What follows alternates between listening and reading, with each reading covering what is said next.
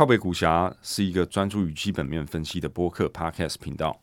在 Apple Podcast、Spotify、SoundOn、KKBox 等等各大平台，我们将会定期发表我们的 Podcast，并深入探讨和总经、市场、产业、公司以及投资等等相关的议题。欢迎收听靠北股侠，只要有新人都可以是股侠。我是 Tony，我是 Ian。啊，今天呢是 Netflix 网飞的第三季，我们就来针对这个公司啊进行一个价值的估算。那呃，在在进入呃估值之前，想跟大家就是在呃 summarize 一次，就是、复习一下前两集的这些内 Netflix 它。到底做了什么事情跟大家做的不一样的。嗯，呃，第一个就是他们其实他们找到一个新的方法去决定说他们要拍什么片，因为他们可以利用他们的数据嘛去决定嘛。那不用他们不用不用不用依照那个 pilot episode 就是试做一集这样子很贵的这种方法，所以这是其实是一个新的创新。然后还有就是呃，他们找到一个新的方法，一个新的渠道啦，去让大家看这个影片。然后他们也找到，因为他们有这个新的渠道网络，所以他们也有新的呃推广的方法。然后呃，因为说他们他们今天他们不是一集一集拍的，所以在制作内容的时候，其实他也移除掉很多绑手绑脚的规定。因为之前呃你一集一集拍的时候，其实他们是要符合就是嗯呃在电视上面的每一集都是有固定时间的。所以他们是要在 work，他们是要在这个时间内把他们的故事讲完嘛，他们是有这个 constraint 的。但是在在网络上其实就没有了。所以其实其实从 creative 从 storytelling 的角度上来看的话，这个比较有灵活性比。较哎、你讲到这，我倒注意到，因为其实讲到 Netflix，我也 Netflix 原创，就是 Net 所谓 Netflix original 的影集里面呢，我也很喜欢一部电视剧，叫做《黑镜》（Black Mirror）。哦那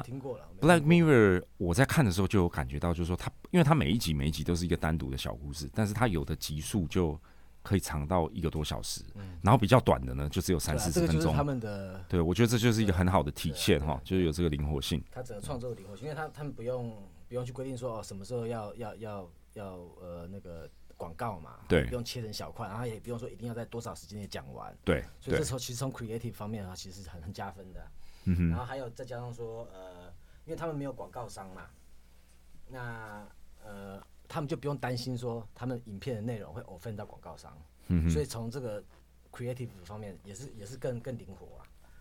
有道理呀。对啊，嗯。然后再加上说，然后还有另外一个之前没讲到，就是他们这方法其实是对呃 piracy，也就是盗版的这个东西，他们这个模式其实是对盗版是更好的方式，因为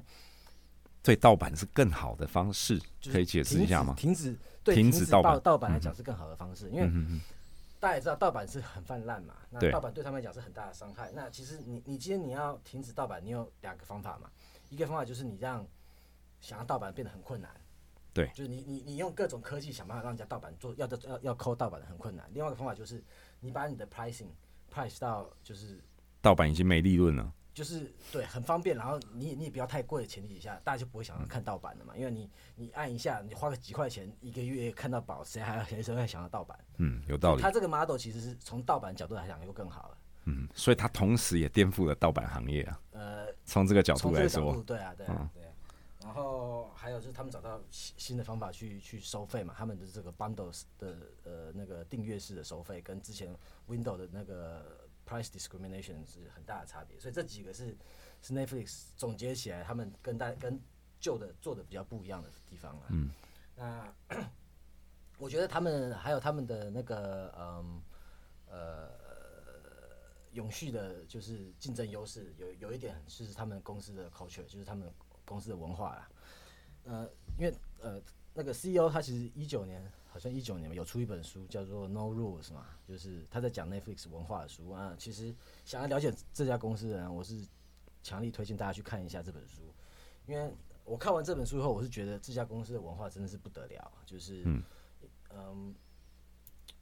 他们他们这家公司的文化其实是其实是有一点我觉得很特别，就是他们是呃数数据，他们是 data driven 的，也就是以数据为导向。数据为导向，然后他们他们其实做了非常非常多的测试，所谓 A/B testing 啊，嗯呃像他们有 Discord，他们在 any point in time 一整年随便找个什么时候，他们 A/B testing 的 project 有四五百个。嗯就是他们做任何决定之前，他们基本上都做 A A/B testing，然后背上 data 哪个比较好，他们就是用背上 data 来做，所以这整个都是 culture 的问题啊。今天呃 data science 在他们的整个 management hierarchy，也就是他们的呃管理的这个优先顺序，优优先顺序里面，那个一直到 CEO，其实大家都都大家都是有个 data man data data man mindset，就是、呃简单说，就是以数据为导向的这个文化，升值每一个人的人心。对，因为他们其实毕竟他们其实是一个网络公司嘛，所以对。数据那其实这点你说传统媒体业要学，其实也是非常困难的啦。嗯，有道理。因因为其实呃，你看传统媒体没有他们的高层主管没有一个是这方面的嘛，你今天你要把要，一般来讲，他们这种呃数据只是在一个 C 六一个 IT department 这样子，你今天你要把整个 decision making 把它 infuse 数据到里面，其实是一个很困难的、很困难的事情啊。有道理。这就是回到前面提过的嘛，就是传统行媒体行业就是拍脑袋决定，那谁是这个脑袋呢？通常就是这个公司的头头或行业老大。对他们那他所谓的专家嘛，就是对他，啊他根据的就是他过去几十年的这个行业经验但是以前的经验不见得在今天或明天一样是依然是 relevant 嘛。对，对，因为像讲打几个大家可能不知道，就像说 Netflix 他们的 policy 以外，他们其实公司没有什么 policy，他们公司没有 vacation policy，也没有、也没有呃呃，就是所谓没有 vacation policy，就是你想什么时候放假都可以。对，讲是这样讲，班就就就是很多很多戏股的公司也都是有这种规定。这个是从 Netflix 开始的，哦，真的啊、对，哇戏股公司它有这个规定，其实都是从 Netflix 那边学学学过去的。，OK，对啊所以其实我很鼓励大家去看一下，就是他们这家公司的 culture 是真的是、culture，再加上他们 business model，我觉得真的是非常非常好的一家公司啊。了解。OK，那那那呃，很快讲一下他们未来，因为前面几集有讲了，他们之前有讲一下旧有的生态圈嘛，我没有我没有提到说什么他呃就是呃新的竞争对手，因为其实前面两集讲完以后，呃，我主要想要想要表达的是说，其实我觉得传统的片商，不管是电影还是电视商，他们其实跟 Netflix 比起来，其实感觉都是不会没呃不会对 Netflix 造成很大的威胁，除了迪士尼以外啦。感觉现在传统的片商以外除了迪士尼以外，其他没没有人是跟得上他们的，不会有任何竞争威胁的。OK，那但是除了迪士尼以外，其实它还有其他竞争对手，就是不是传统片商的，像说 Apple 啊、Amazon 啊、YouTube，还有 Roku。Roku 那个我也其实也没想到，大家可我不知道大家知不知道，Roku 其实之前是 Netflix 的一部分，哇，这我真的不知道。但 Roku 应该因为在亚洲地区好像使用者，比较少。它它它大部分都在北北美。他们现在他们才刚刚进入呃国际市场啊。哦。对，但是他他们现在他们在北美，Roku 可以跟大家讲一下，就是 Roku 它其实是有点像是智慧电视的一个 operating system，一个作业系统延。延伸啊，它它有点像 Chromecast，嗯，这种东西啊，它就是你你它一开始起来就是照它有个像 USB，你可以插在你的电视上面，然后你电视不是智能电视，就会变成智能电视。对它是靠这个切入点起来的。对，那 Roku 它为什么它会会它其实 Roku 现在的在竞争角度上来讲，Roku 跟 Amazon 是很像的，他们现在的在在这个 streaming 的地位都是在一个 gatekeeper。嗯，也就是说，今天有点像 platform 的概念啊。你对今天，你要像一个门户的入口。对，你要你要 access 我这个 platform 的的用户的话，你必须要付我钱。像 Apple Store 这种也是这种概念嘛。对。那呃，所以他们并没有直接竞争啊，Ro-，Roku 跟跟跟 Netflix，但是呃，他们还是有有有对价关系啊。那 Amazon 其实 Amazon Prime Video 这个东西，其实它一开始起来的时候，大家会觉得它走路线会跟 Netflix 很像，但是你看到现在来，呃可可以明显的看出来，就是 Amazon Prime 它的商业模式路线不走不走，不是要走 Netflix 那边，它是想要走 Roku 这边，就是它想让它当个 gate gatekeeper 啊。嗯哼，对，因为呃，其实其实 Amazon 的 budget 也不少，但是 Amazon 它一直制作出来的电影的 quality 好像其实跟 Netflix 还是有差。我我我是不知道为什么。如果说你去看得奖的名单啊哈，其实 Amazon 得奖名单非常少，对，然后大部分得奖名单都 HBO 跟 Netflix 比较多，所以这可能有些原因我也不知道为什么啦，但是呃，大家可以参考一下。所以呃，因为 Apple Apple 跟嗯 YouTube 还有 Amazon，我会觉得是它最大的竞争对手，因为这三家就是资源很多，然后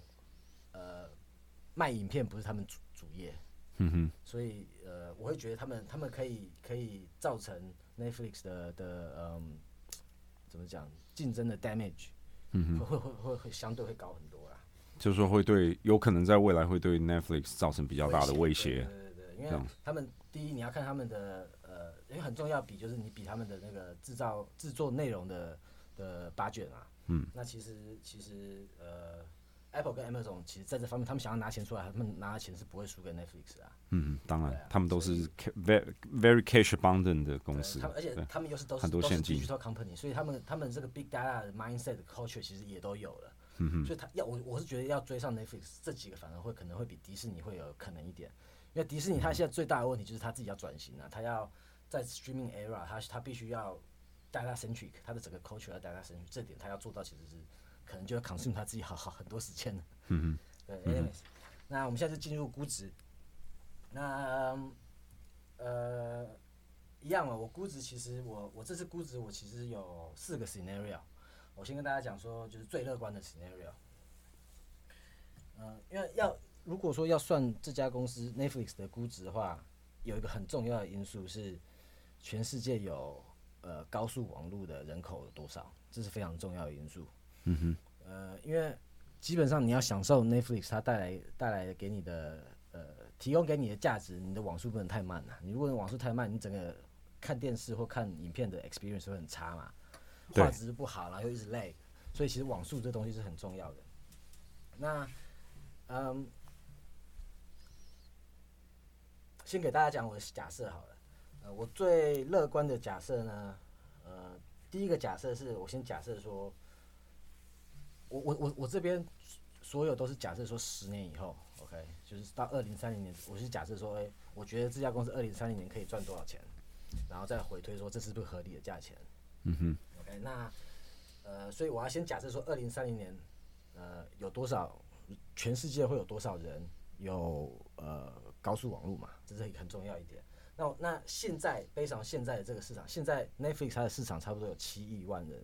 是它的 potential customer，这七亿万人里面是不包括大陆，大陆差不多有七亿万就是七亿吧？sorry 七亿人，对对对，七亿人 OK 七亿人里面不包括大陆，因为大陆差不多有四亿多，不是七这这七亿应该说七亿个家庭，嗯七亿个 household 啊，对对对，用户七七亿个家户家户家户对嗯，对，然后这里面是不包括四亿多的大陆的人口，因为基本上 Netflix 它感觉是进入大大陆市场是有点问题的啊，因为它其实一七年它有想要尝试进入过大陆市场，它跟爱奇艺合作嘛，但是后来因为大陆法规的关系，他们这个合作其实没什么效果，后来就不了了之了。那感觉起来大陆它这个对对内容的呃管制是不会放松的啊，所以短期内它要进入大陆的这个市场，感觉是不大可能的。所以我在这边的分析，我就直接 exclude 掉大陆了。嗯，就不包含大陆市场的这个未来的增长潜力。对，那现在全球呃加户的话，差不多有二十亿二十亿个加户。OK，这是大家先记得的数字，二十亿个加户。那现在 Netflix 它有呃七七亿的呃呃加户是它的 potential customer 嘛？那也就是说，现在的整个嗯高速网络的的渗透率其实才三四十趴而已。嗯哼，大家先记得这点，OK？那我的假设呢？我的假设是最乐观的假设是，二零三零年以后，嗯，这个高速网络的渗透率会达到百分之七十，也就是它从七亿成长到呃十三亿八千十三亿十三亿十三亿十四亿这样左右，这样是差不多是七十 percent 的的那个呃增长渗透率渗透率哦，渗透率增长的话，每年是增长七趴啦。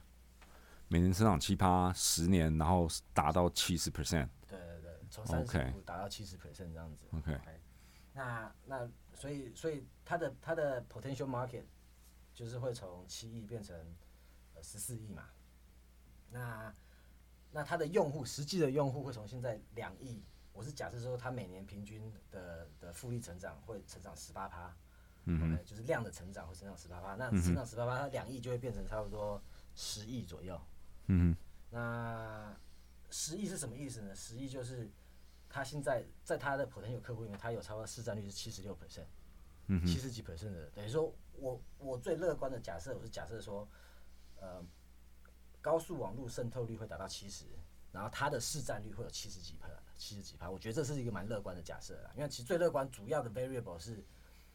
多少人会那个时候会有会会会有高速网络，因为其实这个跟未来科技也是有关系，因为其实现在最近五 G 要推了嘛。我是觉得，如果你问我的话，我是会觉得五 G 的这个东西其实应该是会加速大家呃往数位串流的方向走。就有有拥有高速网络的速度啦。嗯因为五 G 这个东西，如果说呃真的起来的话，其实呃我觉得是有这个 potential，价格会比呃那个宽屏要低的。嗯对，但是这个很难讲啊，所以我这边只是假设，先跟大家讲一下这假设 implication 是什么。那如果说我我做这样的假设，说它二零三零年它的用户会会有超过十亿的话，嗯，也就代表说，我刚刚讲了，这是代表说是超过七十六趴的市占率，也就是说，它未来成长的成长空间可能还有三十几趴的成长空间。那也就是说到二零三零年，如果它还有三十几趴的成长成长空间的话，如果说让我觉得可能十五十五到呃二十五倍的的那个 terminal multiple，我觉得是个合理的啊。我们这边先假设，如果说用二十五倍，然后然后呃它的如果说它的 EBIT margin 就是它的税前利息前的呃马利润的的的的这个百分比，我假设是三十趴，他们现在二零二零年，他现在是差不多十八趴。那我是假设说他会有 operating leverage，因为它成长嘛，然后他因为他我也假设说他每年它的成长，每年成长里面会有七趴是从涨价来的，所以加起来有十八趴的涨价是从量来的，七趴的涨价是从呃，所以十八趴的涨十八趴的成长是从用户成长来的，有七趴是从涨价来的，加起来是每年平均会成长二十五嗯。，所以换句话说，你觉得它还有这个提议价的能力，可以有这个 pricing power 可以提高价格嗯我我？我觉得有，我觉得在提高了，照它如果说你看嘛，现在美国最贵的 Netflix 的的的的 plan 差不多，我记得好像十八块，可能十七十，我们就算我们算二十块好了啦，比较好算。好，二十块，如果说你十年每年平均成长复利七趴的话，也就是十年你会 double 嘛？对，等于说换句话说，你二十块，十年以后二十块变成四十块，那我为什么会觉得这是个合理的？因为其实你想想，我我其实美国现在每一户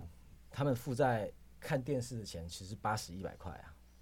这个当然又又可以你你如果说你可以从两个角度来看这件事情，一个角度就是说，OK，你可以假设说，平均起来每个人愿意花在看电视、看电影的上面是八十块钱。如果说你从这个角度来看的话，那他 Netflix 只翘有四十块，他还有四十块可以加别人加上去嘛？因为嗯 eventually 到后面不会，大家不会只订阅 Netflix，你一定还会订阅一些其他的。这里要 clarify 一下，这个八十是每个月，对每个月，对啊，那你等于说你还有四十可以订阅其他东西，我觉得它这个空间是有的啊。嗯哼，对啊，那这是一个假设，你你还可以看另外一个假设，就是说，因为刚刚假设是说每每每一个人愿意付钱看电视看电影是是八十块嘛，那我们是我们刚刚假设这八十块是不变的，但是其实有另外可能性，就是 Netflix 它的内容越来越多，多到说就是呃今天因为我我们假设说我们不会想多花钱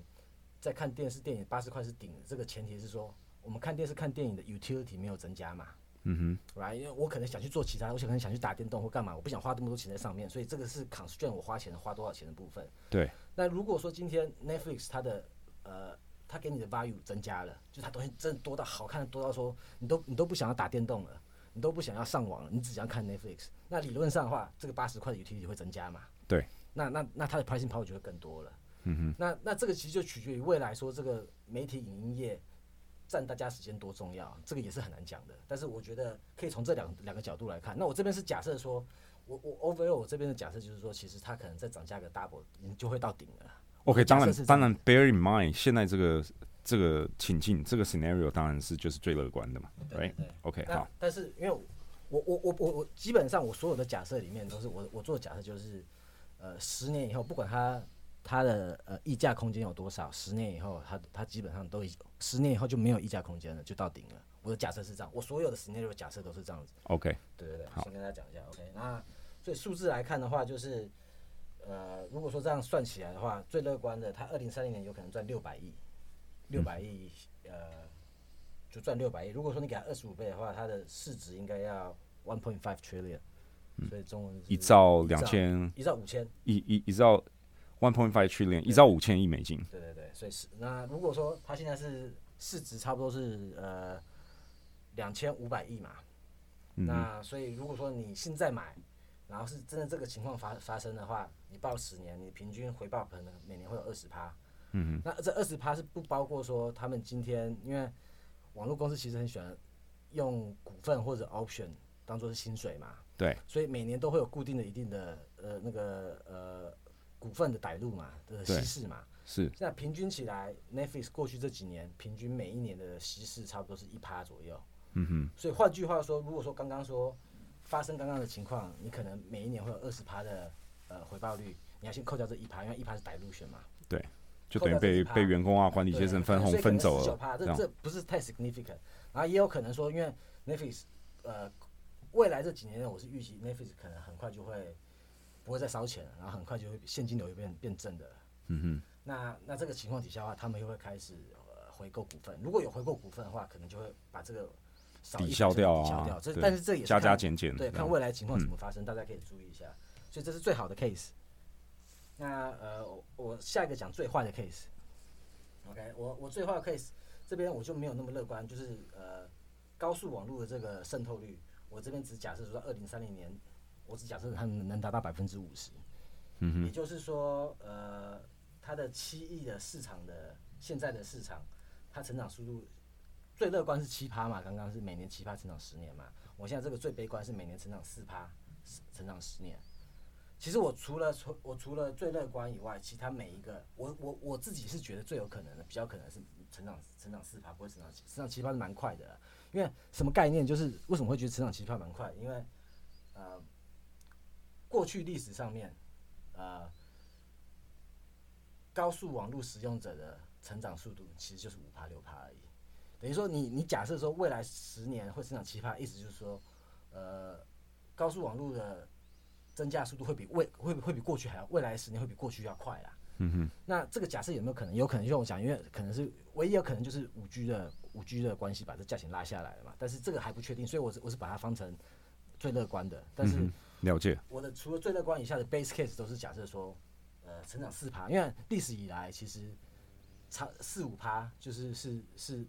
broadband penetration 成长速度啦，嗯哼，所以我觉得这是个 base case。OK，那所以你如果是七亿成长四趴，成长十年，到二零三零就变成十亿嘛，那这代表是差不多我刚刚讲五十趴的呃高速网络的渗透率，那嗯，订阅者的话，我假设是他十年每年成长十五趴，所以他就是会从呃两亿的订阅者变成差不多八亿的订阅者。那八八那这样占的差不多是，我是假设他有七十八趴的市占率。到二零三零年。那一样，然后我是假设它的呃 operating margin 是二十趴。那这样，然后它的 pricing growth，pricing growth 呢，我我我我这边是因为这是最坏的嘛。我是假设说它它其实这边是没有议价能力，它这边每一年，因为它它它它不能加价，它它还反而还要减价。因为可能有面临这个 competition 来的压力啊，或者种个主要为什么，会这样想？主要是因为说，因为其实 Netflix 他们现在呃北美基本上的的渗透率已经七八十趴了，等于说北美基本上已经不会有什么成长，未来的成长都要从国际上来了。北美大概就饱和了，还没到饱和，但已经快了。嗯哼，对，那、嗯那嗯，国际上的话，每一个国家 culture 不一样，大家愿意花钱的那个都都其实都不太一样嘛。就是打比方好，因为其实像像 Netflix 在呃东南亚还有印度、泰国、菲律宾、印度这些，他们其实有个 plan 是很便宜，好像一个月才三五块钱美金这种概念。然后他那个是你你只能在手机上看的。嗯哼，那他就是因为其实这些国家可能大家没有办法花这么多钱去买它比较贵的 plan，这是这是有有这个问题在的。嗯哼，对，那如果说真的他到时候他他没有办法找出一个方法来说怎么样，呃，我觉得有一个比较可能发生就是，哎、他在国际市场上，因为大家口袋没有这么深的原因，他没有办法赚这么多钱。简单来讲啊，嗯哼，所以所以我我我这边假设说，哎、他可能要降价，每年要可能要降价四趴，嗯哼，才能达到才能达到他需要的呃那些用户数嘛。所 OK 以 OK，那嗯。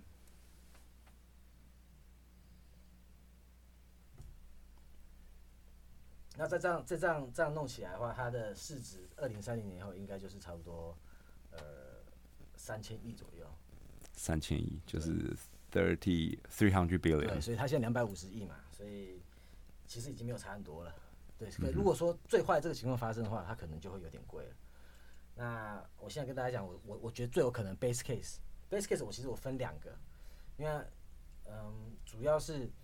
base case 里面比较乐观的，因为 base case 我有分比较乐观跟比较没那么乐观。对，因为因为 base case 我的 base case 差差别就是，呃，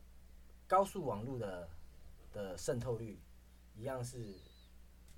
嗯，保持在五十 percent，跟最坏的打算一样。但是呃，应该说我的 base case 就是高速网络的渗透率我都是保持不变，都是五十趴。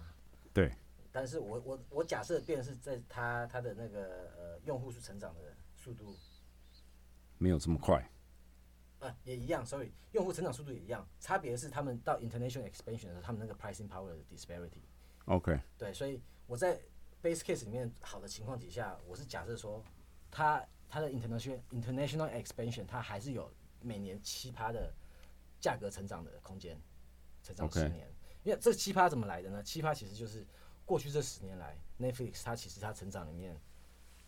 它每一年平均起来，它因为价格因为加价而成长的趴数差不多就是七趴，所以我只我只是用这个来当做一个 benchmark 而已。所以也是抓就是过去的这个平均哦。对这也其实也没有什么 science 啊，这现在重点是给大家知道说，哎、如果发生这些数字，大家有个概念说它到底会值多少钱，那大家要自己判断嘛。对。OK，那呃，最好的情况我是假设它的 EB margin 有三十趴，因为其实基本上我觉得这家公司呃，呃，OK，sorry，、我刚刚最好的这个最好的情况底下，我的假设是三十五趴 EB margin 不是三十趴，因为我觉得它的公它这家公司 potential 应该最高的 EB margin 就是三十五趴啦。OK，那那在这边的 base case 的比较好的 case，我的 EB margin 是三十趴，那这样这样这样 run 起来，它二零三零年差不多会赚四百亿，然后它的市值，如果说我给它二十五倍的话，它的市值应该是 one trillion，就是一兆美，金也，就是平均也就距距离今天大概还有四四倍嘛左右的空等于说平均每。年你你如果现在买的话，这个情况发生，你可能还会就是每年会赚个十五趴。那 base case 里面的最差的就是前面都一样，唯一的差别就是呃它的那个价格的增长。比较好的 case 我是假设七趴嘛，我这边我在这边比较不好的 case 我是假假设三点五趴，就是之前的成长是之前的一半啦，没那么快，但是它也没有到负的。对 OK，这样这样子，然后我再假设说它的 EB margin 会二十五趴，因为 EB margin 会比上一个低，因为成长比较慢嘛，所以它 operating leverage 会比较少嘛，所以我上一个我是用三十趴，我这个用二十五趴，OK，这样造成的呃，他二零三零年可以赚的钱就是变成两百五十亿，那如果我给他二十倍的 PE 的话，它的市值可能差不多就五千亿。嗯哼，那你现在买的话，还可以再翻一倍。嗯，对，那可是十年时间嘛，平均可能就是一年七趴的概念这样子。所以总结一下，就是它这个 range 很大啦，它这个我们这次 range 这样看起来，从最坏的打算它是差不多三千亿的市值，二零三零年有可能三千亿市值到有可能呃一点五兆的市值都是都是一个可能发生的 range 啊。对，对，那我自己只有我讲，我其实我觉得，呃，最有可能数字应该是 somewhere between 五百到呃五千五千亿到一兆的这个，就是我的 base case，我觉得这可能是它它的价值可能是在这个 range 里面啊。所以，呃，换句话说，就是现在这个价钱买的话，你你可能可以有七到十五趴的。如果说我的 base case 有发生，你可能会有七到十五趴的回报。所以其实，呃，你说有这样的回报，这家公司到底算不算贵？我觉得其实它现在不算贵。嗯哼，对，那因为因为其实呃历史上来讲，你如果说你看过去呃股票市场的一百年的回报，平均平均每年的回报其实就是七到十趴嘛。对，所以它现在这个这个价格，我觉得其实可以算是个合理的价格啊。也是，就是说算是一个还算有吸引力的价格。如果你这个当然这个前提是在 you weighted against all your options，你并没有找到其他的觉得更，吸引力的投资看到其他有有有十五到二十趴的的 return 的话，那当然十五比到二十趴会比七到十五趴好嘛。嗯但是但没有每个人每个人的机会成本不大一样，所以其实还是应该要跟你自己机会成本来比一下，然后看对才决定说，诶那这家到底应不应该要买。嗯那呃，valuation 的话差不多是这样子。那嗯哼，OK，我们来讲讲它的风险。那其实从这家公司的嗯 qualitative 的部分，嗯，也就是从直化直直化的部分其，实这家公司真的是一个非常好的公司。嗯哼，就是它不管从 culture 来讲，不管从 business model，business model 是现在人家没有办法爬，没办法 copy 的 business model，然后 culture 也是人家很难 copy 的的 culture，所以质量上来讲的话，我觉得其实它没有什么没有什么特别大的风险，就是这家公司真的是一家好公司。嗯哼那那十年以后，我觉得它会继续在，然后会比现在要大的几率，几几乎是百分之那种七八十，我会给它有七八十很高很高的几率啦。对对，那所以质量上面其实是没有什么没有什么风险，它唯一的风险就是，呃，有可能你买贵了，这是我觉得这是最大的风险了。因为刚刚我讲嘛，其实它的估值取决于很大一块就是未来会有多少人有高速网络，那这个其实不确定性很大。你看，像我如果说呃高高高高速网络比较低，那它的市场就比较低嘛。其实这个从会从啊，看刚刚刚刚有最高可以从一点五兆，只是因为你如果只是动市场，就是它那个嗯高速网络的呃渗透率，你只是动这个 variable，你可以从可以从呃一点五兆的市值变成一点五兆是最乐观的，的情况变成五百亿啊，三百亿，没有没有没有，呃，如果说你只是动其他 variable 都一样，你只是动这个高速网络的的渗透率的这个的话，你可以一千一千五可以变成一千二，哎呀，一千二，其实差别其实就差很大。你只是光从每年成长七趴变成每年成长四趴，嗯哼，你差可能就差二三十趴了。所以所以这是很关键的。那那其实大家可能如果说呃有兴趣对这个，大家有兴趣要买这家公司的话，大家可能也要多关注一下，就是到底呃会影响十年后有多少人有高速网络这点这个因素，大家可能要关也要关注一下因。为这是一个 key factor，就对了。这是这是外来因素，但是会影响取决于它多有可能，它它会多值钱的一个很重要的因素啊。那竞争方面呢，有没有什么风险？就是刚刚前面提到像 Amazon Prime 啊、Apple、Roku 这些，他们也有可能越做越好，然后进而对这个 Netflix 形成一定程度的压力。呃，五年内我觉得很难呢、OK，其实我现在就是从质量上面来看的话，我觉得，呃，它的竞争优势在 at least 最少这五年内，我觉得它的竞争优势不会消失啊。了解。对所以，呃，我不觉得竞争对他来讲是个太大的问题。我觉得外在环境会对他来讲，会对他成长会是比较大的一个不确定因素。如果说你把外在环境跟竞争这两个做比较的话，我会觉得外在环境的因素在他这个这个 case 里面会比较重要。嗯哼，对了解。那讲那么多，那所以你自己的话，你会买吗？在现在这个价位，现在这个价位，因为其实我现在手上有很多现金，就是不是说很多现金，不是不是好像讲的我很有钱，不是这个意思。我的意思是说，就是我的我的投资组合里面有现金，有很多现金，百分比来看的话，有很多现金。对。那也就是说，我现在看到机会比较少。嗯那呃，所以其实我现在我我我研究完 Netflix 这家公司后，我现在最近是有有强烈的在考虑要不要买这家公司啊，因为就是真的是一家好公司嘛。我刚才讲，我觉得它并没有到太贵，所以我现在是不会买了，我可能还会再等一阵子，看看说，哎、我会不会看到其他的机会。但是如果我看不到其他机会的话，这家公司我会是一个值得这个考虑对对对你会投资的这个公司，就对那。像之前也讲过嘛，Tesla 在、在现在这个价格，就是我是连考虑都不考虑，因为真的太贵了。了解。对，像这个就是一个很好的例子啊，就是因为我们分析完了，就是 Tesla 分析完了 Netflix，两个就有做了一个比较。那这个就是像刚刚提到的嘛，你在做任何一个投资之前，一定是就是评估完这个投资，当然是比较你相对的机会成本，你手上还有什么其他的牌可以打，对？那以 Tesla 跟 Netflix 这两间公司来讲的话，呃，我想结论大家听众应该就很清楚了。嗯，对，尤其就从估值的这个角度来看的话，呃，Netflix 是相对 Tesla 来说一个比较有吸引力的标的。对，其实要这样比也很好玩，就是呃，你如果比质量的部分的话嗯哼，Netflix 是比我觉得是比 Tesla 好的一家公司，嗯现在的情况。对，但是五年后，因为因为 Tesla 它现在其实并没有真的呃，并没有真的很完全的竞争优势，应该这样讲。嗯哼，但是 Netflix 是已经有了。嗯哼，那 Tesla 的竞争优势可能在五年后会会显现，是在五年以后的事情。但是 Tesla 现在比 Netflix 还要贵，嗯哼，所以这这比较起来，其实就真的蛮好玩的。对，因为投资是一个动态的过程哦，价格跟价值它不断在各种主客观的这个交互作用以及条件的影响下，它在不同的时间段，你都会有这个呃有有会有一个不同的面貌。对所以这就是它很困难跟很复杂的地方。对，所以呃，因为投资其实这样，像我跟大家讲完一个估值以后，哎、不是说这估值就不会变了。对，其实这估值是会一直在变的，就是没错哎你有新的新的新的数据的时候，你你你你你的假设就会变，然后你的估值就会跟着变的。呃这是要一直不断的 update 的。而且就是假设基本面都没有什么重大的改变，股票也是就像一个投票机嘛，每天就是有很多人投票，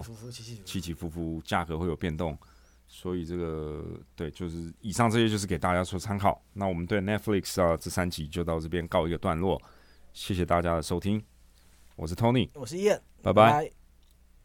如果喜欢我们的频道，请分享，并可以到 FB follow 我们靠背股侠的粉丝专业，期待在上面跟大家进行更多的互动。如果您是使用 Apple Podcast 收听的话呢，也请留给我们五星的评价，谢谢大家。